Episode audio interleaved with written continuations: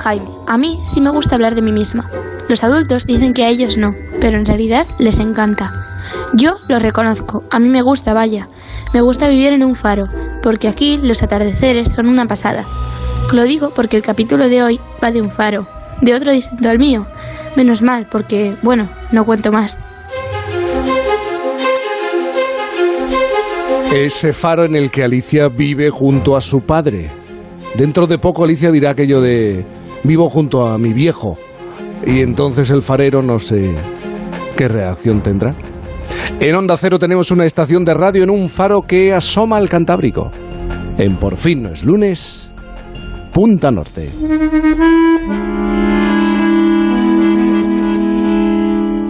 Punta Norte con Javier Cancho. Javier, buenos días. ¿Qué tal, Jaime? Hola, buenos días. ¿Te imaginas la reacción del farero cuando Alicia pase de mi padre a mi viejo? Pues no sé si se atreverá a dar ese paso porque el padre de Alicia tiene e, es un gran tipo, pero tiene muy malas pulgas. Muy malas, pues suele pasar, ¿eh? suele pasar. Sí. La comprensión hasta... Hasta cierto límite. Hasta que se lleva el límite, sí. Oye, hoy sabemos que la historia va de un faro. Y yo me atrevería a decir que... Bueno, yo creo que no sé de qué faro se trata. O sí, porque estoy pensando... Se ha hablado mucho en estos días de ese faro, uno centenario que está en Dinamarca, eh, que estaba en serio riesgo de ser, si no me equivoco, Javier, engullido por el mar. Sí, ha sido una de las noticias de esta semana, una de esas que, que, que nos gustan, que pasan medio desapercibidas siendo desde nuestro punto de vista, en este caso, uno de esos asuntos en los que hay oportunidad de recrearse, de aprender mm. y luego de comentarlo comiendo, cenando, trasnochando o lo que sea, ¿no? Esta es la historia del faro de Jupiak Nut, un faro que ha sido desplazado 70 metros tierra adentro para evitar que, como has dicho, terminase cayendo por el acantilado. Todo se ha hecho dentro de una duna. El proceso ha transcurrido durante esta semana frente a la costa del Mar del Norte en la península de Jutlandia. Viendo las imágenes a través de la televisión, la verdad que uno queda impresionado ¿eh? de, eh, la maniobra que se ha realizado. Se ha desplazado mediante raíles, vamos a recordarlo. Ha sido desplazado, como, como has dicho, sobre raíles, moviéndolo a una velocidad de 10 metros por hora, después de haberlo levantado con un propulsor hidráulico.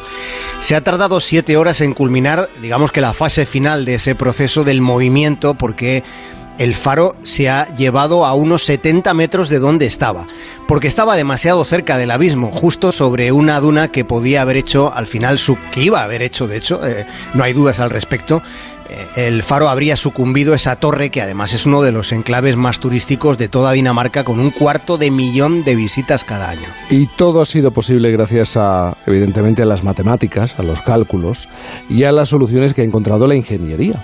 Sí, ha sido, ha sido por un sistema que plantearon los ingenieros, ha sido por tanto por la ingeniería, pero también, y no lo olvidemos, ha sido posible por la política. Porque la política en ocasiones está para, para, encontrar soluciones. No siempre sucede, como decía Groucho Marx.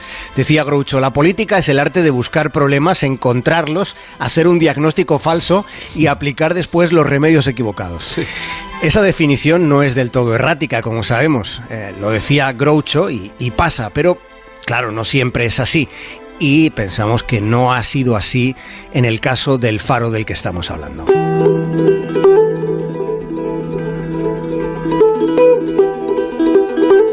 Es el faro de Jupiak Nut que se construyó en 1899, hace 120 años. Por entonces el mar quedaba lejos, eh, el acantilado estaba a unos 250 metros, pero eh, con el paso del tiempo la erosión fue comiéndose esa parte de la costa, las olas fueron erosionando metro a metro con cada vez más virulencia. Los elementos acechaban el faro, de hecho se tenía la certeza, como he dicho antes, de que iba a caer, en la próxima década habría sucumbido. Así que el municipio y el gobierno estatal resolvieron invertir 670.000 euros para mudar el faro de sitio. Estuvieron año y medio planificando la maniobra, eh, la, mejor forma, la menos arriesgada, y fíjate, al final toda esa estructura de piedra ha resultado ser menos pesada de lo que se había calculado. El faro del que estamos hablando pesa 700 toneladas y el cálculo inicial que habían contemplado llegaba a 940 toneladas. Creo que no te lo he dicho, pero a mí es que me fascinan los faros, ¿eh? Eh, y además los faros, yo creo que los faros siempre tienen una historia. Cualquier faro siempre tiene una, una historia. Pero claro, eh, te quiero preguntar por, por este faro de Dinamarca. ¿Funciona? ¿Está funcionando? ¿Sigue emitiendo algún tipo de luz? No, no, dejó de funcionar en los años 60 eh, y la decisión de, de, preservarlo ha sido ha estado más relacionada con lo que es una una visión del patrimonio y, y, y, de la perspectiva de lo que ha sido el paso del tiempo, porque como dices, es verdad que los, los faros tienen ese halo de, de fascinación. Eh, muchos ya no funcionan como funcionaban. Y, y el patrimonio histórico y, y, también el reclamo turístico yo creo que ha, ha influido en que se haya tomado esta decisión. Bueno, un reclamo que ahora seguro va a ser todavía mayor porque yo creo que hay mucha gente que quiere ver el faro por su historia y por cómo ha cambiado de sitio. Sí, porque ahora allí en Dinamarca hay quien, quien ya considera ese faro un símbolo nacional. La verdad es que lo han hecho muy bien, Jaime. Le han dado hasta un recorrido pedagógico a toda esta historia, a lo que ha sido el viaje del faro, así es como eh, han titulado eh, los periódicos daneses, lo que han hecho es, fíjate, liberar de las clases en las aulas a los escolares de los pueblos que estaban más cerca para que pudieran eh, recibir en vivo y en directo allí mismo una lección de historia y una lección de ingeniería presenciando el mismo instante, ¿no? Desde luego mucho mejor ver un acontecimiento histórico con los propios ojos que fijar la mirada en los libros de texto. Aunque ojo, eh, todo el mundo lo sabe, leer siempre suele ser bueno. Y leyendo, leyendo Jaime sobre este faro de, de Hupiak Nut, me he encontrado con la historia de una persona que, fijémonos en el asunto, tiene una analogía bastante, bastante cercana a, a, la historia de nuestra querida Alicia, que es una historia que tiene mucho recorrido porque apenas tiene 13 años. Anda, no me digas. Te la voy a contar, mira. Sí, sí, sí. Eh, a ver, voy, eh, tengo aquí anotado el nombre, sí. Se llama eh, Birgit Fredriksen. Uh -huh. Es la hija de quien fuera el último vigilante del faro. Vivió en, en ese faro entre 1962 y 1968.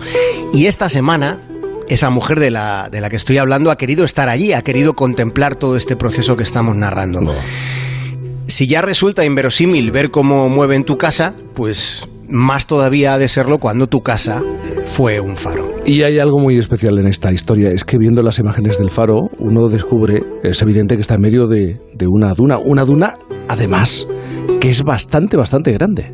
Sí, es una pared de arena considerable, arena como consecuencia de ese desgaste de la costa por la fuerza del Mar del Norte. Y precisamente ese muro de arena fue el que obligó a dejar eh, el faro inactivo. Sucedió en agosto del 68 y se tomó la decisión porque la luz no se veía de, desde el mar en buenas condiciones, porque digamos que la arena de la duna hacía una especie de pantalla.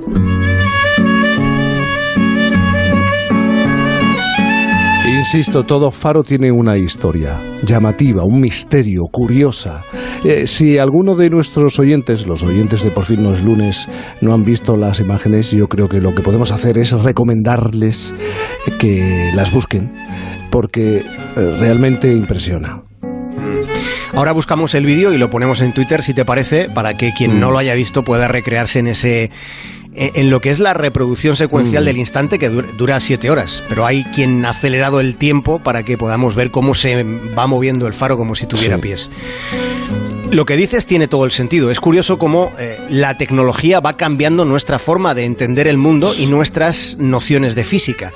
Pensemos en que hasta hace poco más de 500 años eh, la sensación extendida sobre el mundo sobre este mundo en el que vivimos es que la Tierra era completamente plana, nada más mm. lejos de la realidad. Bueno, piensa que los europeos pensaban que el mundo se acababa en, en Finisterre.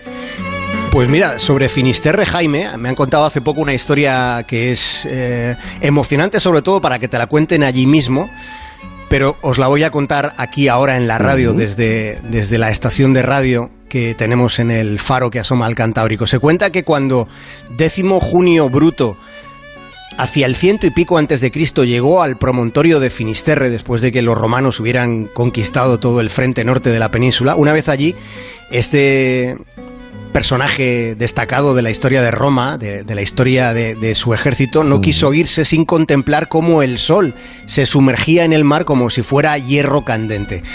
La Costa da Morte es un lugar fascinante, como nuestros oyentes saben, con la ría de Corcubión, con los montes de Opindo, y por allí se puede visitar un faro, ya que estamos hablando y, recreando eh, la simbología de los faros. Es el Cabo de Vilán, mm. es el primero de toda España que funcionó, Jaime, con luz eléctrica.